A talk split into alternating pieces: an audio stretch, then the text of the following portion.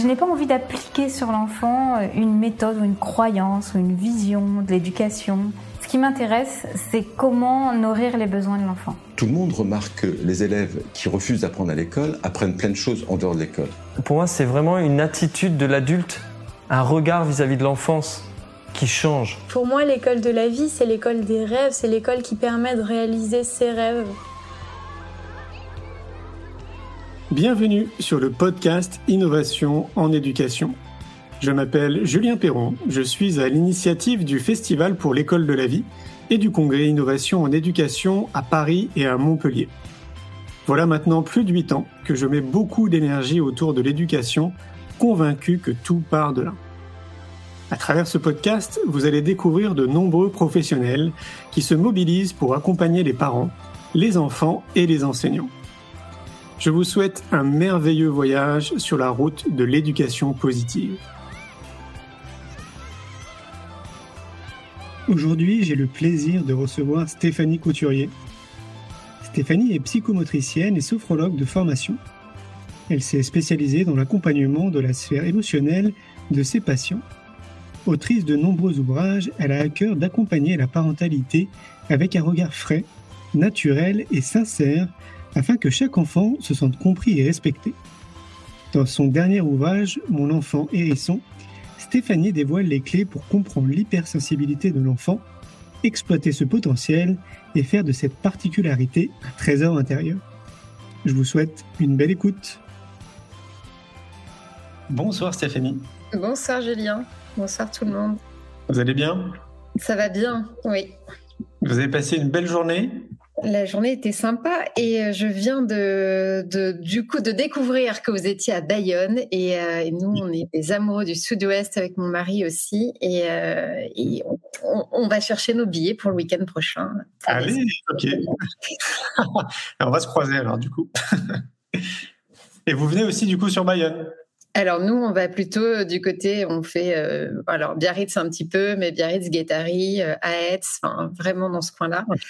Et mon mari est aussi surfeur parisien, donc ah. voilà, on descend dès qu'on peut. Ok, donc on se comprend bien. voilà, c'est une super période. Bon, évidemment, il faut être équipé, il hein. faut avoir la, la, combine intégrale avec la cagoule, les gants, etc. Mais on est trop bien en fait dans l'eau. Hein. Si on est bien équipé, on reste une heure et demie, deux heures tranquille. Hein. alors moi, pour la petite, euh, la petite anecdote, quasiment, enfin plus de la moitié, si ce n'est les trois quarts de mes livres, ont été écrits dans un van à Guétari.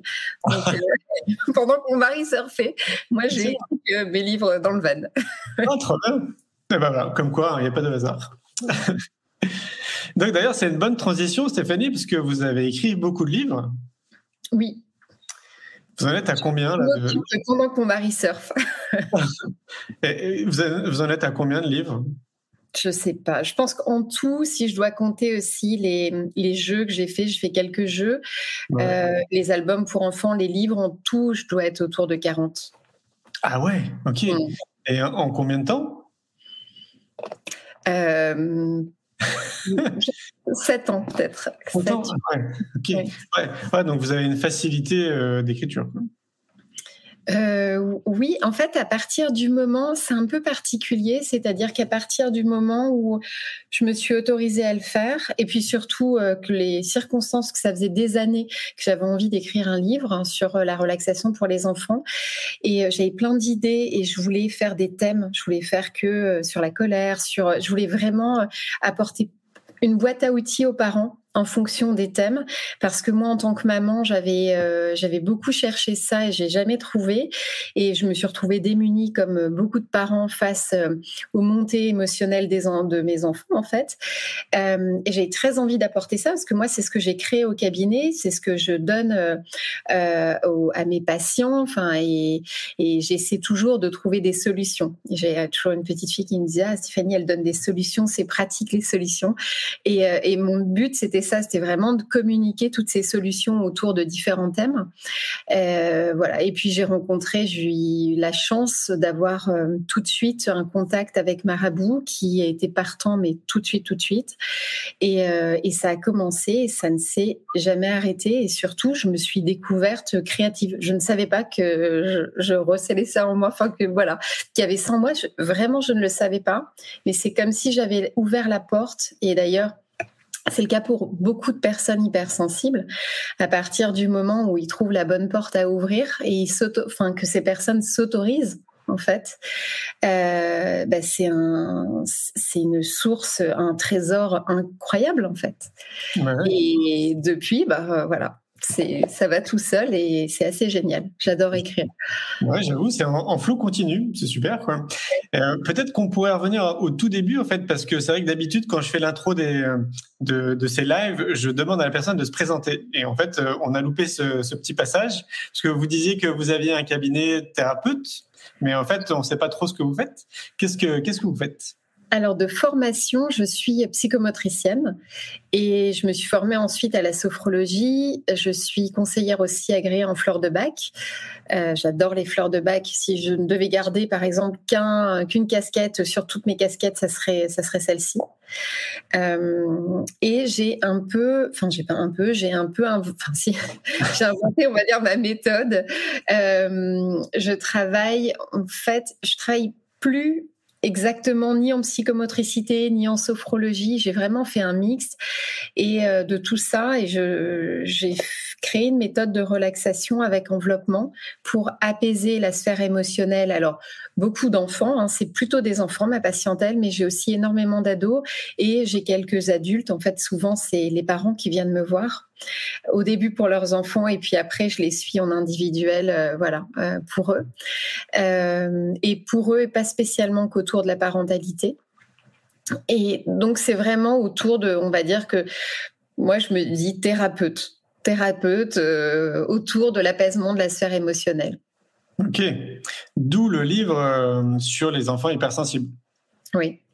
Alors le truc un peu rigolo, c'est que euh, jusqu'à maintenant, tous mes livres, ça a toujours été euh, des propositions de ma part euh, à mes maisons d'édition, quasiment.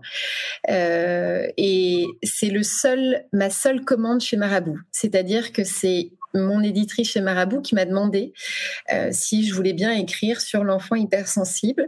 Et ça a pris du temps. C'est-à-dire que j'avais dit oui, puis en fait, il fallait que je termine d'autres projets avant. Donc j'avais et j'étais sur le moment, c'est pas que j'étais pas emballée, c'est que je m'étais dit oui, pourquoi pas, mais sans plus. Et à partir du moment où, je m'y suis mise, j'ai compris que c'était s'il y avait pareil qu'un seul livre, eh ben, c'était ce livre-là et que bah, c'était le livre qui parlait vraiment de, de moi, de mon parcours, de, de mon parcours aussi en tant que maman d'un enfant hypersensible parce que j'ai deux garçons et j'ai mon deuxième qui est hypersensible. Euh, et c'est ça a été ça a été un beau voyage. Ça a été vraiment un très beau voyage euh, dans dans l'écriture de ce livre et puis dans tout ce que j'ai pu euh, mettre de moi à l'intérieur. Mm. Mmh. Eh ben, ce serait bien qu'on en parle justement. Qu'est-ce qu'on y trouve à l'intérieur? Donc le sujet, ben, évidemment, on l'a bien compris, c'est les enfants, les enfants hypersensibles. Euh, on a bien compris du coup que vous aviez un enfant hypersensible. J'imagine que vous aussi, vous êtes hypersensible. Oui, oui, oui. Et donc, qu'est-ce qu'on y trouve dans ce livre? Alors, j'ai euh, j'ai abordé surtout par, euh, par thème, c'est-à-dire que j'ai voulu euh, parler de l'enfant hypersensible en fonction du lieu où il évoluait. donc, bon, évidemment, il y a le bébé hypersensible. Est-ce que on le sait tout de suite qu'un, enfin, quand on a son bébé, est-ce qu'on le sait s'il est hypersensible ou pas? Mmh. J'ai parlé de, de évidemment toute la gamme émotionnelle et après c'est l'enfant hypersensible à l'école, l'enfant hypersensible et les autres, l'enfant hypersensible euh, dans sa sphère familiale. Enfin voilà, c'est vraiment par thème mhm. pour euh, pour essayer déjà de de voir si ça parle aux parents. Est-ce que euh, ils retrouvent leur enfant dans la lecture en fonction des des lieux? Parce que parce qu'en fait il y a autant de formes d'hypersensibilité que de personnes hypersensibles. Chacun va l'exprimer avec son kaléidoscope intérieur. Donc on se retrouve pas forcément partout, mais mais on va retrouver des attitudes et on va retrouver surtout des expressions émotionnelles particulières en fonction des situations. Hmm, ok. vous parlez de est-ce qu'on peut reconnaître un enfant très tôt hypersensible? Vous parlez de bébé, on peut, on peut tout de suite? Alors, pas forcément mais euh, il y a certains euh, bébés qui, enfin pour qui l'hypersensibilité est détectée, mais euh, tout de suite en fait. On va le voir avec la lumière qui agresse les enfants, le bruit, les enfants qui sursautent mais au moindre bruit. ça va être aussi des enfants qui réagissent très fort en, au niveau du toucher. Donc par exemple, certes aussi des réactions au niveau du derme, enfin voilà de la peau des enfants qui vont, qui, vont créer, enfin, avoir des réactions cutanées euh, très vives en fonction des crèmes que les parents vont prendre. Euh, mmh. voilà, y a, ça peut se retrouver tout de suite, mais par exemple, mon fils euh, Orphée, qui est hypersensible, j'ai pas eu tout ça. pendant longtemps, il n'y avait rien de particulier qui pouvait me mettre sur la voie que c'était un enfant hypersensible parce que bébé, il était très facile, euh, mis à part les nuits qui étaient dures. Il était, enfin voilà, tout passait assez facilement. Et puis même tout petit petit, euh, c'est un enfant qui aime pas le conflit. Ça, il y a une période où euh, il est parti dedans, mais il aimait pas du tout le conflit. Donc dès qu'on haussait un peu le ton, il faisait juste oui oui stop stop, c'est tout maman, câlin maman et ça s'arrêtait. Et c'est venu après, en fait. Je ne l'aurais pas repéré tout de suite. Mais du, coup, vous l'avez repéré comment? Alors, je l'ai. Euh, ici, il y a des, juste des petites choses qui me mettaient un peu sur la piste, mais sans m'en rendre compte. Euh, il ne supportait pas le sable, et quand je le, c'est vrai que tout petit, mes parents habitant en bord de mer, euh, quand on allait là-bas et que j'allais sur la plage et que je le, je le prenais, et en fait, il remontait ses jambes. Il pliait ses jambes, il remontait, il se mettait en tailleur, mais comme ça, pour ne pas toucher le sable. Ça, c'était, ça le dégoûtait. C'était pas possible. Le sable, tout ce qui était un peu sale pour lui, euh, il aimait vraiment pas ça. Mais voilà, j'en voyais pas. Enfin, je me, je me posais pas trop de questions. C'est plus en grandissant euh, sur l'expression de ses émotions c'était vraiment intense et surtout ça, ça a démarré pour, on va dire, des, dans des situations qui n'auraient pas lieu d'être pour d'autres. C'est-à-dire que un petit rien, comme disent souvent les parents, partait, c'était du, ça pouvait être une sorte de drama euh, sur pas grand chose. Alors moi, je voyais bien que c'était une vraie souffrance, que c'était pas du tout euh, surjoué. Euh, ça pouvait passer pour euh, pour du cinéma, pour certains amis autour, etc. Moi, je sentais bien que c'était pas le cas, mais c'était particulier. Mmh. Ok. Et donc là, bah, vous commencez à vous poser des questions. Mmh. Et comment on fait tomber, j'allais dire, un diagnostic d'un enfant hypersensible? Est-ce qu'on va voir un institut? Est-ce que Comment ça se passe? Alors, il euh, n'y a pas de. En réalité, euh, c'est, enfin, il n'y a pas de diagnostic. On peut poser un diagnostic comme ça. Il n'y a pas de test particulier. Si les tests que l'on a sont des tests qu'on a inventés nous-mêmes, qui sont pas vraiment étalonnés, euh, c'est juste regarder, voilà, une quinzaine de signes de l'enfant hypersensible ou de la personne hypersensible. Si vous en cochez plus de la moitié, vous l'êtes probablement. Ou alors parce que parfois, ça va être juste deux signes, mais ces deux signes sont vraiment exacerbés, ça rentre dans un code, on va dire, d'hypersensibilité. Mmh. Euh, donc pour un parent, c'est pas toujours facile. Généralement, c'est un enfant qui interroge. C'est un enfant pour qui euh, c'est un peu différent. On ne sait pas bien s'y prendre. Il faut, il faut vraiment réfléchir pour l'accompagner pour accompagner ses émotions, pour accompagner ses réactions. Euh, c'est un enfant qui nous demande d'être vraiment à l'écoute. Rien que ça, on peut se dire qu'il y a quelque chose. Moi, je m'étais, par exemple, pour Orphée, euh, ça fait pas si longtemps que ça que j'ai mis un mot sur euh, ma sensibilité. Et par contre, c'était mon fils aîné qui disait tout le temps "Mais maman, qu'est-ce que tu es sensible? Et, et ça, c'était un peu comme une petite musique je l'entendais et je l'entendais dire ça et je voyais Orphée très très sensible et je me disais ah, mais Orphée est aussi plus sensible, il est comme moi. Et je, me retrouvais dans certaines de ses réactions et, euh, et surtout je voyais bien que j'étais la seule à, réussir à le comprendre et à apporter des solutions différentes. Bon après c'est mon métier donc euh, voilà ça passait plutôt par le, pour le fait que j'étais thérapeute et que c'était mon job. Euh, mais quand même, c'était un peu particulier. Et les gens qui viennent me voir au cabinet, c'est voilà, ils souvent sont démunis et ont besoin de d'avoir, de savoir si est-ce que vraiment on, on a, on voit la, la, bonne chose chez notre enfant? Mmh. Est-ce que c'est vraiment un excès de sensibilité? Euh, on dirait, mais je suis pas sûre. À votre avis, voilà, qui faut-il aller voir? Alors, il n'y a pas de. C'est vrai, quand on a un trouble du langage, on va avoir une orthophoniste. On a du mal à déchiffrer, on va avoir une orthophoniste. On a un problème de gestuelle, on va avoir une un psychomotricien. Voilà, il y a, y a des, il y a des circuits qui sont euh, préétablis comme ça. Et quand il y a une grande sensibilité, en réalité, on n'a pas une personne enfin en tout cas une spécialité à aller voir, c'est plus des personnes qui vont être euh, sensibles justement à cette façon d'être, à cette à ce trait de tempérament. Mmh. Donc, euh, il y a aussi bien des psychologues, il y a certains médecins, euh, des psychomotriciens, des sophrologues. voilà, il y a plusieurs, on va dire, corps de métier qui s'intéressent à l'hypersensibilité. Et c'est plutôt ces personnes-là qu'il faut aller voir. Mais moi, ce que je tiens à dire aux parents, c'est qu'à partir du moment où on se pose la question, est-ce que mon enfant est hypersensible? Généralement, c'est qu'il l'est. oui, c'est vrai, ça, ne serait pas étonnant.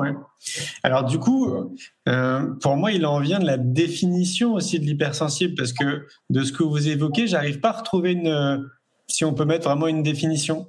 J'ai l'impression que on peut quelque part un peu tous s'y retrouver dans ce que vous expliquez. On est tous à un moment donné euh, euh, je pense que l'être humain, il a une forme de sensibilité. Alors oui, il y a des sensibilités qui sont un peu plus exacerbées que d'autres, euh, d'un individu à un autre.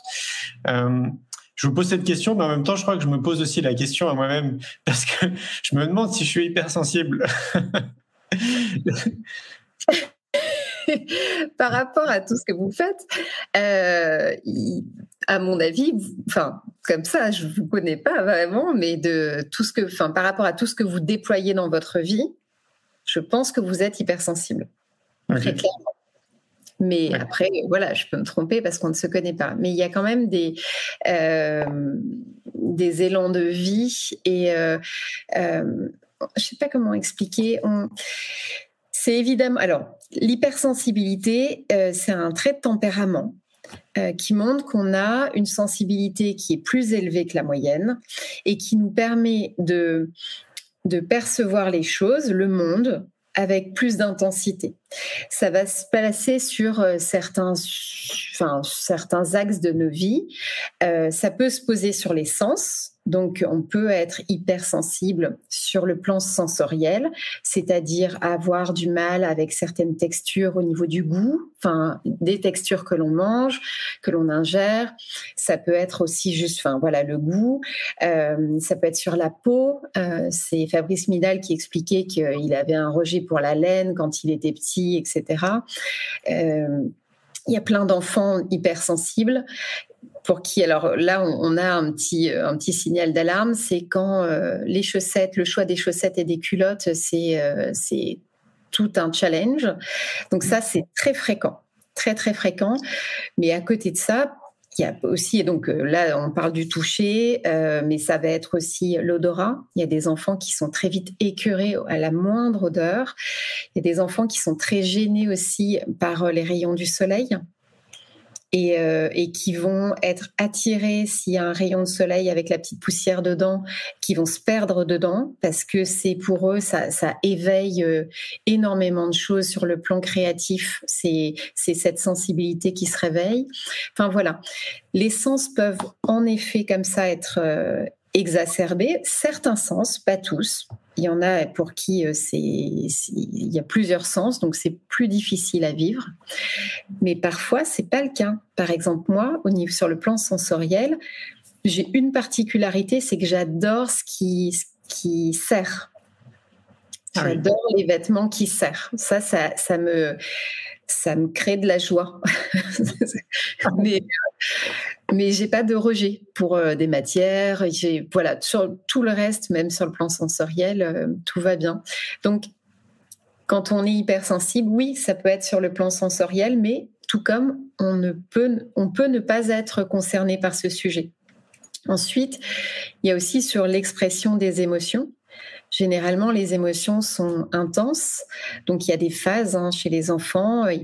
Ça va être des enfants qui vont, qui peuvent avoir de très fortes peurs, qui peuvent euh, être très en colère régulièrement, avoir vraiment des, des montées de colère. C'est, c'est souvent ce qui fait consulter les parents d'ailleurs c'est les colères et les peurs, parce que les parents se sentent démunis. Le reste, généralement, ils arrivent à se, à trouver des solutions, on s'adapte, voilà. Mais les colères et les peurs, c'est dur. Ça vient paralyser un peu la vie de famille. Donc, euh, ça submerge un peu l'ambiance familiale et, euh, et, généralement, les parents font la démarche, en fait, euh, de, de rencontrer quelqu'un pour essayer de trouver des solutions.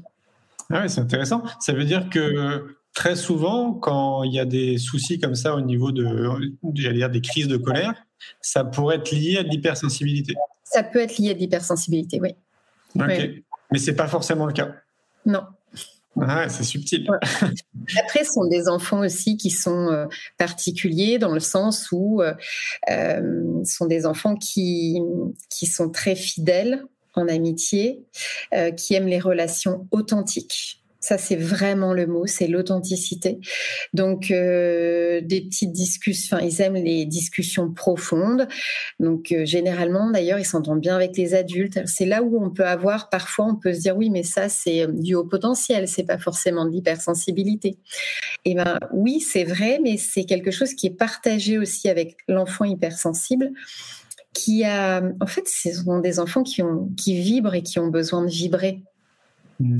Donc, euh, euh, les, discussions qui les portent, euh, voilà, ils adorent ça, ils vont, ils vont être portés. Et puis, c'est pas évident d'avoir des relations tranquilles aussi quand on est hypersensible avec les autres, parce que on prend tout à cœur tout est très, fait un prix très à cœur.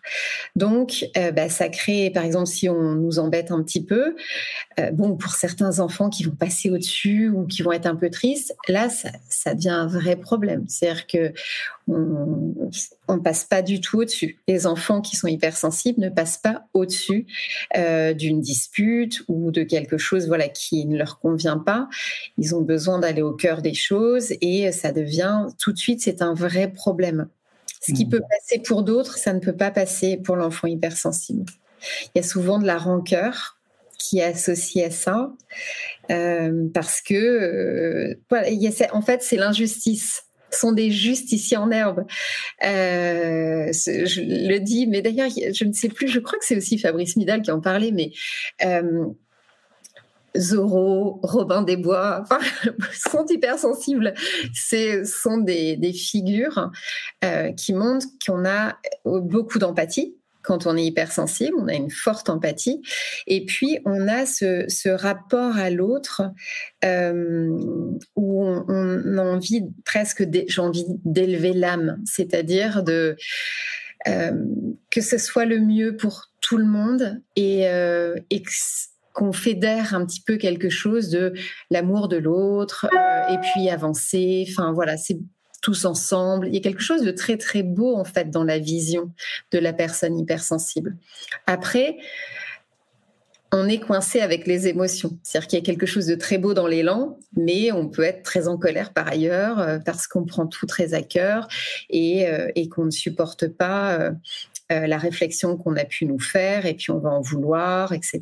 Bon, ça, on le retrouve à tout âge, que ce soit les enfants ou les adultes hypersensibles. Est-ce que du coup, il y a une attitude qu'on peut recommander aux parents euh, si à un moment donné ils décèdent justement, ils ont des soupçons euh, ou alors, ça y est, le diagnostic, entre guillemets, parce qu'évidemment, il n'y a pas vraiment de diagnostic, on a su identifier qu'il y a de fortes chances que notre enfant il soit hypersensible. Euh, J'imagine qu'il y a peut-être des, euh, des, préconisations pour mieux accompagner l'enfant. Alors, pour moi, le plus important, c'est que l'enfant se sente euh, écouté et compris. Euh, surtout, il faut éviter de confondre l'émotion et l'enfant. Par exemple, c'est alors ça, je le dis pour tout le monde, hypersensible ou pas, mais ce n'est pas un enfant euh, colérique, c'est un enfant qui est traversé par des colères. Ce n'est pas un enfant peureux, c'est un enfant qui est traversé par des peurs. Enfin, il faut vraiment essayer de séparer l'enfant et l'émotion, parce que sinon l'enfant va l'entend et va se construire avec cette étiquette. Et euh, ça vient vraiment apporter, euh, ça abîme la confiance en soi, et puis on, a une mauvaise estime de soi. Enfin, c'est, on, vient, voilà. Moi, je sais que j'ai entendu que j'étais, euh, euh, j'étais colérique. Ça, c'était très clair hein. quand j'étais petite, j'entendais ça. Et puis que j'étais, voilà, une enfant qui n'était pas facile. Euh, et j'ai grandi avec des étiquettes où je me sentais un peu enfin presque méchante dans des mots d'enfant. Les mots qui ressortent, c'est on est méchant. Or, je comprenais pas. J'étais méchant dans le sens où quand on est enfant et quand un, parent, son parent lui dit euh, euh, que ça va pas, que notre attitude ne convient pas et, qu'on fait trop de colère, etc., euh, on se sent méchant en tant qu'enfant. Et, donc moi, je sais que j'ai grandi avec ça et c'est ce que je peux voir au cabinet. J'essaie vraiment d'alerter les parents en disant mais faites très attention à ce que vous dites parce que c'est dur de grandir en entendant ça. Il y a toujours cette petite voix pour venir nous le rappeler quand on fait quelque chose de pas bien ou quand on et on se dit bah oui mais de toute façon je suis comme ça. Et ça c'est c'est assez difficile de s'en décoller. Moi, j'ai eu la chance d'avoir, euh, j'ai été élevée par une nourrice que je vois toujours aujourd'hui, que j'adore, avec euh, son mari. Et hum, ils m'ont toujours euh, dit que j'étais en gros adorable, j'ai juste besoin qu'on m'explique les choses. Et c'est exactement ça il faut avoir en tête en tant que parent euh, qu'il faut juste expliquer les choses et toujours expliquer pourquoi on demande certaines choses sans pourquoi il y a des règles, pourquoi euh, même ce, jour-là on réagit de façon plus plus importante ou euh, on est moins coulant dans le rapport à notre enfant, etc. Parce qu'on est fatigué, parce que on a sur le plan professionnel une grosse pression Enfin, mais c'est d'expliquer à l'enfant ce qui se passe et euh, et puis surtout voilà de, de lui montrer qu'il n'est pas le seul à être traversé par des émotions fortes et que même les parents ont des colères, même les parents ont des peurs, même les parents en fait on est pareil. C'est juste que euh, en tant qu'adulte, on reçoit plus beaucoup de conseils parce qu'on nous en a déjà donné beaucoup quand on était petit et en grandissant, et que quand on est adulte, bon bah on fait avec tous les conseils qu'on nous a donnés. On en prend encore, mais beaucoup moins. Mais quand on est un enfant, bon bah voilà, on, on prend, on absorbe les conseils des autres et donc des parents.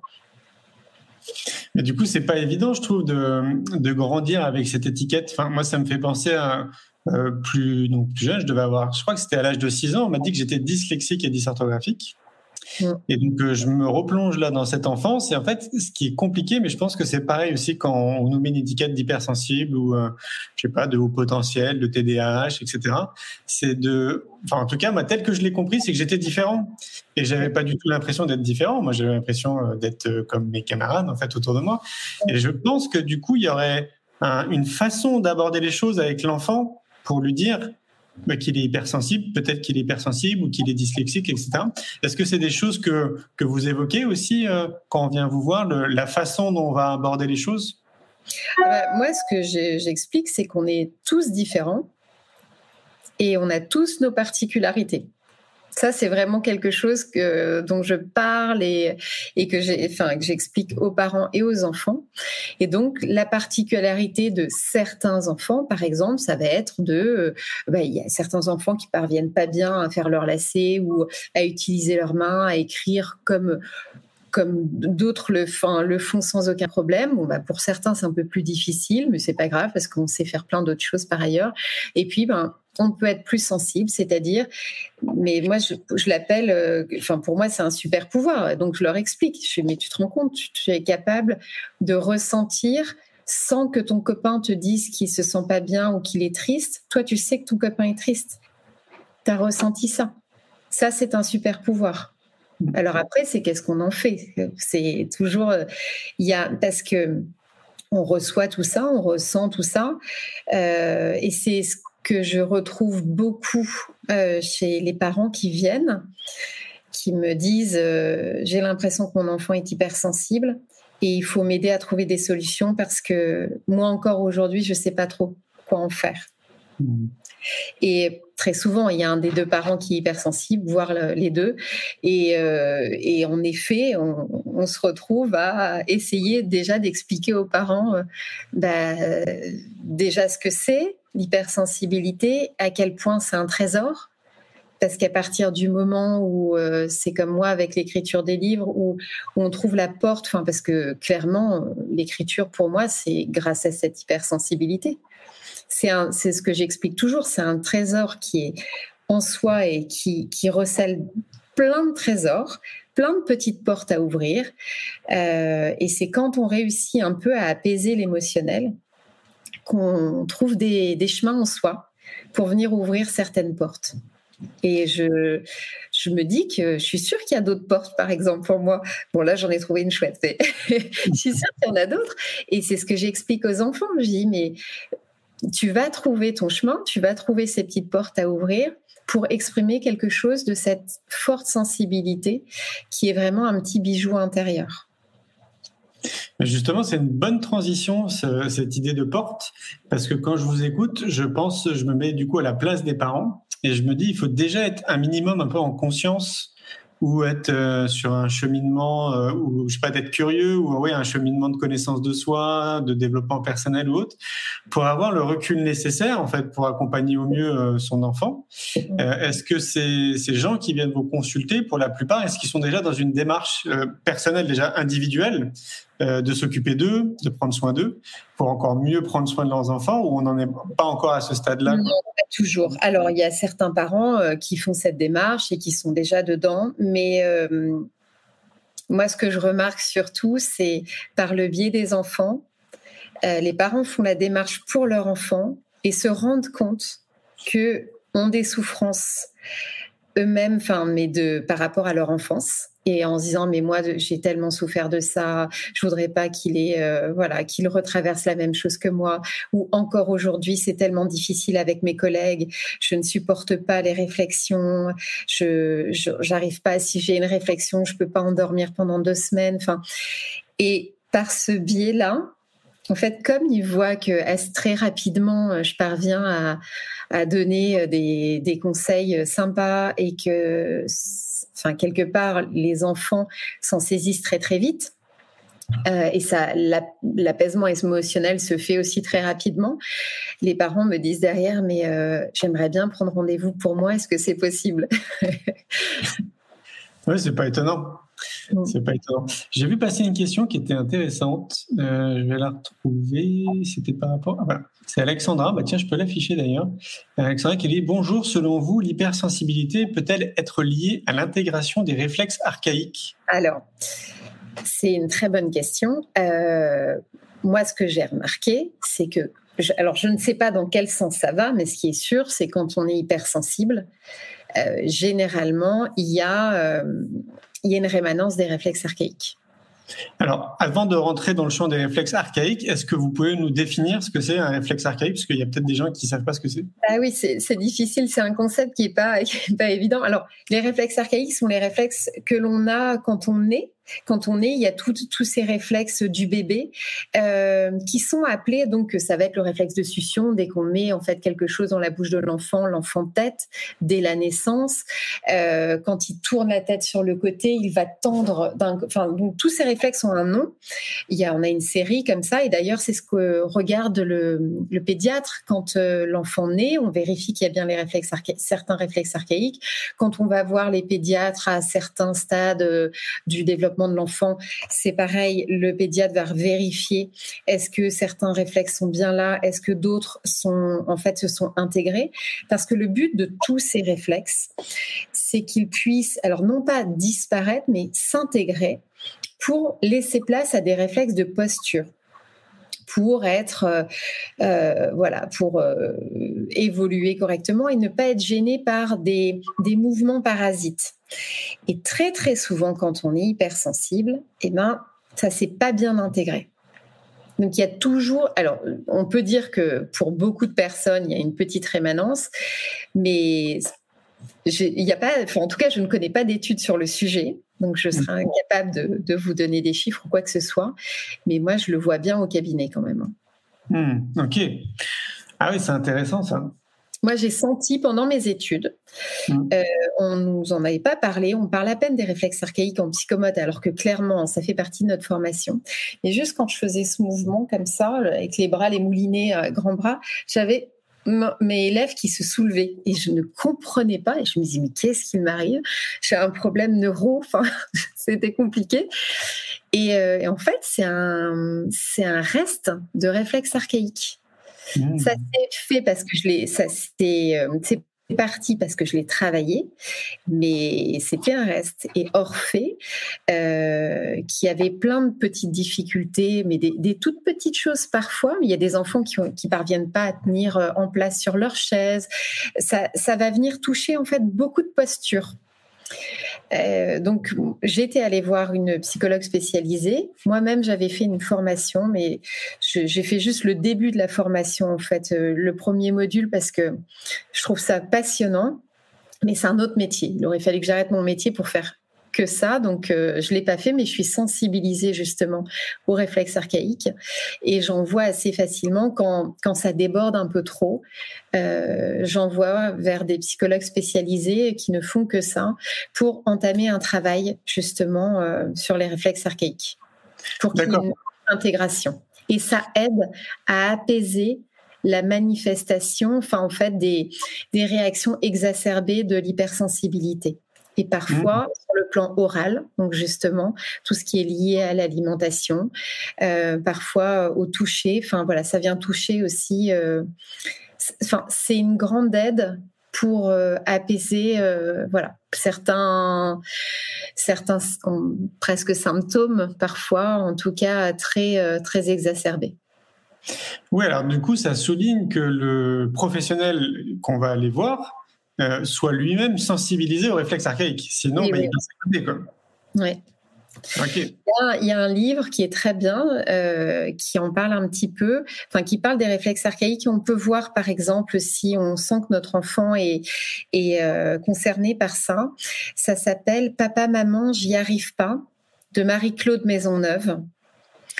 Euh, et elle explique très bien les difficultés que, que peut avoir un enfant justement qui a euh, une rémanence de réflexe archaïque. Hmm, ok. Euh, j'ai vu passer une autre question aussi intéressante.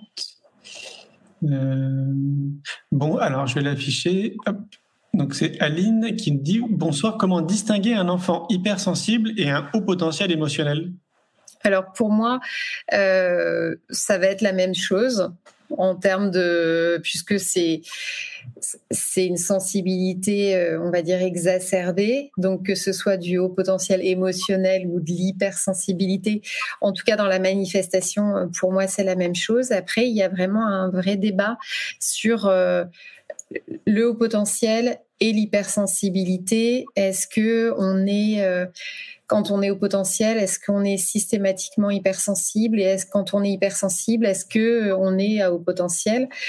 Euh, C'est un peu particulier parce que les professionnels sont pas forcément d'accord sur le sujet. Ce qui est sûr, c'est que quand on est hypersensible, on n'est pas forcément à haut potentiel. On peut être hypersensible sans être à haut potentiel. Et c'est plutôt de l'autre côté que ça se pose, c'est quand on est à haut potentiel, euh, est-ce qu'on est systématiquement en fait hypersensible? Il y a le, Camille, docteur Camille Benoît qui est psychiatre pédopsychiatre, qui m'expliquait, donc elle a participé aussi, je l'avais interrogée pour mon livre, parce que je lui ai posé la question, euh, pour elle, c'est pas systématique du tout.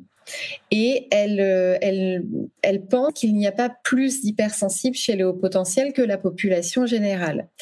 Mais que, en tant que professionnel, on reçoit beaucoup plus de, en fait, dans les, chez les hauts potentiels, on reçoit beaucoup plus en fait de hauts potentiels qui sont hypersensibles. Ok. Est-ce que les neurosciences sont intéressées aux hypersensibles? Puisque je sais qu'ils sont intéressés quand même bah, au TDAH, au TSA, au 10, à toutes les formes de 10. Est-ce qu'il y a des études autour de, ça? Oui, il y a. Euh, c'est le docteur, c'est Thomas Boyce. Euh, qui parle de certaines études. Alors, je les ai pas comme ça en tête, mais dans son livre qui est L'orchidée et le pissenlit. Ok.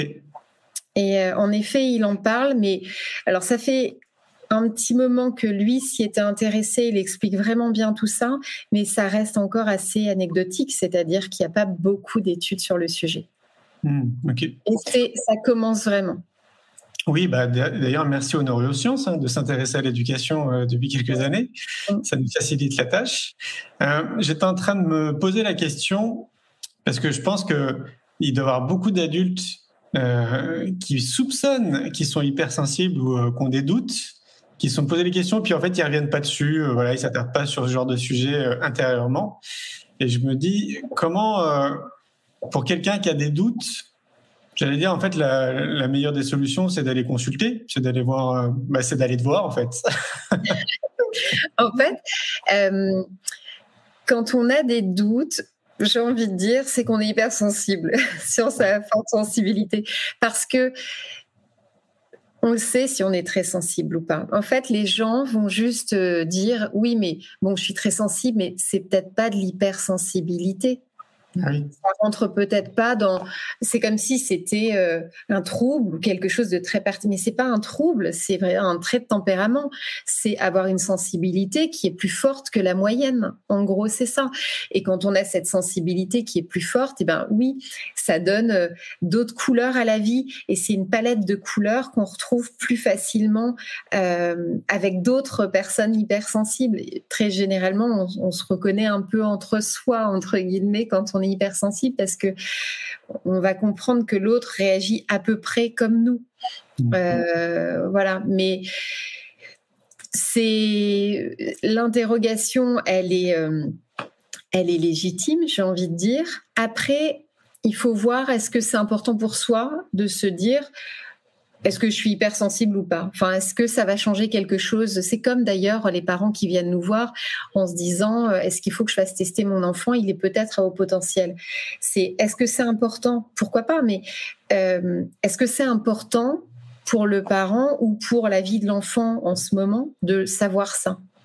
De savoir si c'est parce que si l'enfant va bien, si euh, tout roule un petit peu dans la vie, si on arrive à faire avec qui l'on est, pourquoi aller chercher plus? À part juste de la curiosité.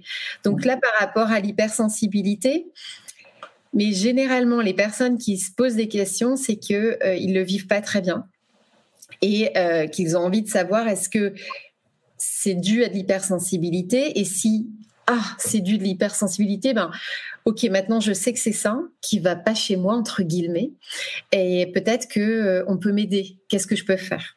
Hmm. Souvent, c'est parce qu'il y a quelque chose qui va pas. Alors si, oui, dans sa vie, euh, on ne se sent pas épanoui, s'il y a quelque chose, on, est, on sent que notre monde émotionnel est trop lourd euh, et qu'on parvient pas toujours à y faire face correctement, ça peut valoir le coup d'aller voir quelqu'un pour, euh, bah, pour trouver des solutions en fait.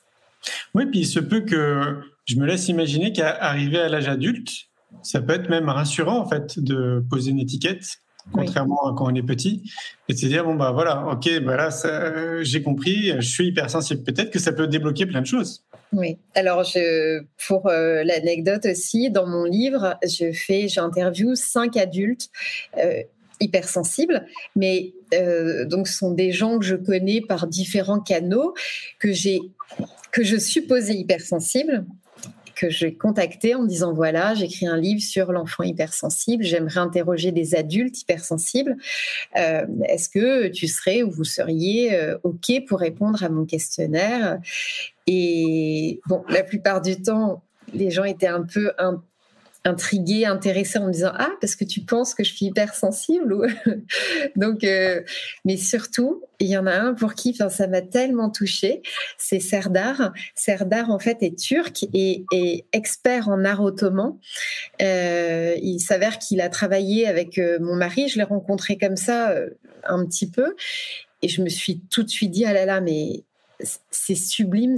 Enfin, pour moi, il a sublimé son hypersensibilité et il en a fait un art. Enfin, c'est incroyable et je trouve que cette personne est incroyable et je suis en admiration devant son travail et puis la personne qu'il est vraiment. Euh, enfin, je, trouve tout est très beau et quand je lui ai demandé de s'il voulait bien remplir mon questionnaire, euh, il l'a fait dans la foulée. Derrière, il m'a remercié en me disant mais je viens de comprendre qui j'étais. Et, et m'a vraiment remercié en me disant mais c'est, c'est fantastique, je viens de comprendre mon enfance. C'est énorme. Oui. Oui, donc ça va dans le sens de ce que je dis. Ça peut rassurer quand même beaucoup de personnes. Parce que, en fait, on sent qu'on est un peu différent on sent qu'on a été différent parfois dans son enfance, parfois mis de côté. Serdar, par exemple, il aimait pas se mêler aux autres. Euh, il aimait bien lire. Il disait, mais moi, j'ai eu de la chance parce que mes parents étaient vieux. Donc, euh, ça les arrangeait d'avoir un enfant comme moi. Mais quelque part, il fait, si j'avais eu des, des parents plus jeunes, plus dynamiques, il fait, j'en aurais souffert parce que j'avais vraiment besoin qu'on me laisse tranquille. J'ai besoin de juste de rêver. J'ai besoin d'être dans ma bulle et de de regarder le monde et de rêver. Euh, c'était très important pour moi. Et aujourd'hui, je comprends, il fait juste en, lisant tes questions, en y répondant, je comprends que c'était dû à cette hypersensibilité. Mais je ne savais pas ce que c'était. Mais effectivement, je vous rejoins dans l'idée que, à mon avis, il faut aller davantage et approfondir le sujet que si on estime que ça a un impact de notre vie qui est, euh, enfin, qui est pour le coup très impactant, quoi, en fait, qui nous déstabilise quand même dans notre vie de tous les jours. Si c'est mm. par curiosité, je me demande si ça vaut le coup, en fait, si c'est purement par curiosité. Bah, pourquoi pas Si on a envie d'y consacrer ce temps et cette énergie, euh, pourquoi pas mm. Mais euh, ça voilà, c'est un. Moi, je trouve que c'est surtout une aide quand on en souffre ou quand on en a souffert.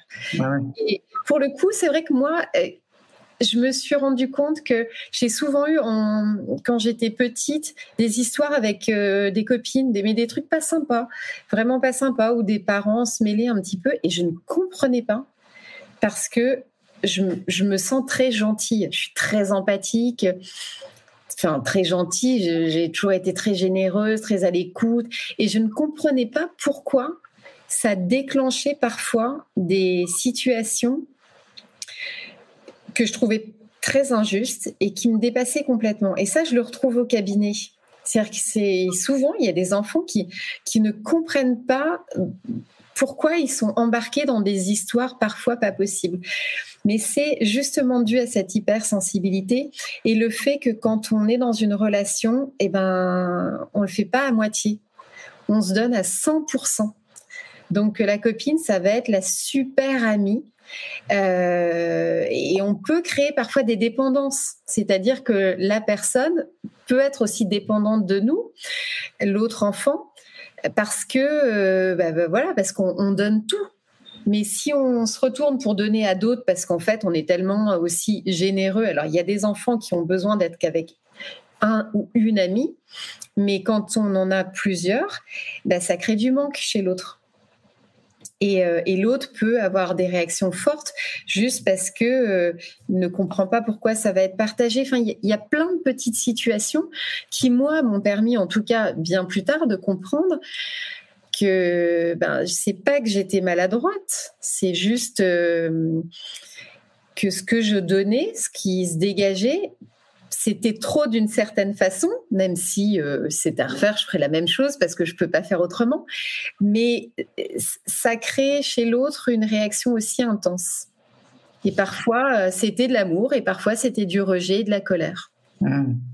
Ça me fait penser aux, enseignants, à tous les professionnels qui sont dans l'accompagnement, mmh. donc qui accompagnent les enfants.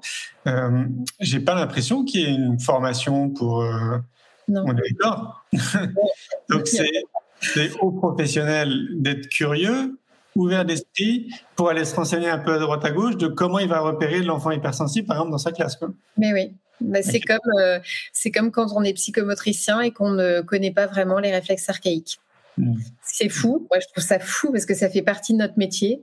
Et pourtant, euh, il faut avoir cette curiosité d'aller chercher, de se former. Enfin, par exemple, ce que j'ai fait. Euh, et je suis tellement heureuse de l'avoir fait parce que parce qu'aujourd'hui, j'ai une autre grille de lecture et c'est surtout, je peux aider. Euh, en tout cas, à orienter correctement certains patients. C'est pareil pour les enseignants. Ils ont une, mais ils sont pleines, beaucoup, beaucoup. Hein. Ah oui. ouais. Moi, j'ai beaucoup d'enseignantes qui me contactent pour savoir si je fais des formations, justement, euh, pour euh, les accompagner à repérer en fait ces enfants dans leur classe et, euh, et pouvoir les aider au mieux et apporter les bonnes solutions. Et du coup, vous faites des formations? Alors oui, j'en fais. J'ai euh, j'ai mis un tout petit peu. Euh, J'avais commencé à en faire. J'ai formé pas mal de sophrologues et où je parlais donc beaucoup des émotions et aussi de l'hypersensibilité. Euh, là, je l'avais mis un petit peu en pause, mais je vais me, replonger dedans. Ah oui, moi je pense qu'il c'est très très important. De ce que j'ai compris dans le cursus qui forme les enseignants, notamment, on n'apprend pas à gérer un groupe Mm. On n'apprend pas donc du coup à gérer l'humain avec toutes ses particularités. Et donc forcément, bah, on peut impossible de repérer un hypersensible, d'un 10, d'un TDAH si on n'a pas cette curiosité déjà instinctive d'aller euh, fouiller un peu comme un chercheur et de se renseigner pour essayer de gérer au mieux juste l'humain. En fait, là, c'est même plus de donner des cours, hein. c'est juste de la gestion de conflits, gestion de crise, gestion de l'humain, en fait, tout simplement. Ce que j'ai cru comprendre. Donc il y a encore euh, une belle, belle évolution à avoir au niveau de la formation. Oui. Ok. Alors j'ai une question. Euh, ah bah, c'est de nouveau Alexandra. Je ne sais pas si c'est la même. Euh, est-ce qu'il est possible qu'un enfant montre des signes d'hypersensibilité sans l'être parce qu'il symptomatise ce que son parent, entre parenthèses ou tout autre adulte, projette sur lui? Ses craintes, ses colères non résolues, de façon inconsciente, bien sûr. Alors, ça va être, si l'enfant n'est pas hypersensible et qu'il y a des choses qui montent et qui pourraient faire penser à l'hypersensibilité, je pense que c'est, c'est surtout, euh, comment dire, ça va être des émotions particulières. Ça va être euh, si c'est juste des crises de colère, mais du coup c'est pas c'est pas lié à l'hypersensibilité ou euh, des peurs exacerbées ou ça va être plutôt voilà lié à l'émotionnel et une émotion qui va être qui va flamber à un certain moment parce que l'enfant traverse une période un peu difficile. Donc oui, c'est pas parce que l'enfant euh, a une émotion exacerbée pendant une petite période qu'il est hypersensible. Mais voilà, de toute façon, généralement, on se dit pas quand on, fait la démarche, quand les parents qui viennent me voir, ils ne me parlent pas d'hypersensibilité quand c'est juste euh, voilà des peurs qui sont récurrentes euh, ou euh, des problèmes de sommeil, d'endormissement ou des colères. Ils ne m'en parlent si c'est le cas, s'il y a ces problèmes-là, ils ne m'en parlent que si c'est lié aussi à d'autres particularités de vie comme mmh. euh, bah, le lien à l'autre n'est pas toujours facile, il prend tout très à cœur. Euh, euh, quand il a quelque chose en tête, c'est très difficile de d'en sortir. voilà, l'enfer, le parent va commencer à parler. Il a des difficultés avec les vêtements. Le matin, c'est compliqué. Euh, avec, euh, enfin, les changements, tous les changements sont difficiles. Et il a besoin de sa routine, ça le rassure. Enfin, va me parler un peu de tout le panel euh, qui est lié à l'hypersensibilité. Hmm. Ok, c'est super intéressant, Stéphanie. Merci. Hein. J'ai plein de commentaires hein, de personnes qui disent merci, c'est génial, c'est super intéressant. Euh, j'ai une autre question. Euh, que, alors, c'est un peu plus haut. Voilà. Quelques conseils pour les enseignants. En fait, effectivement, euh, comment un enseignant dans sa classe, il peut repérer facilement un hypersensible?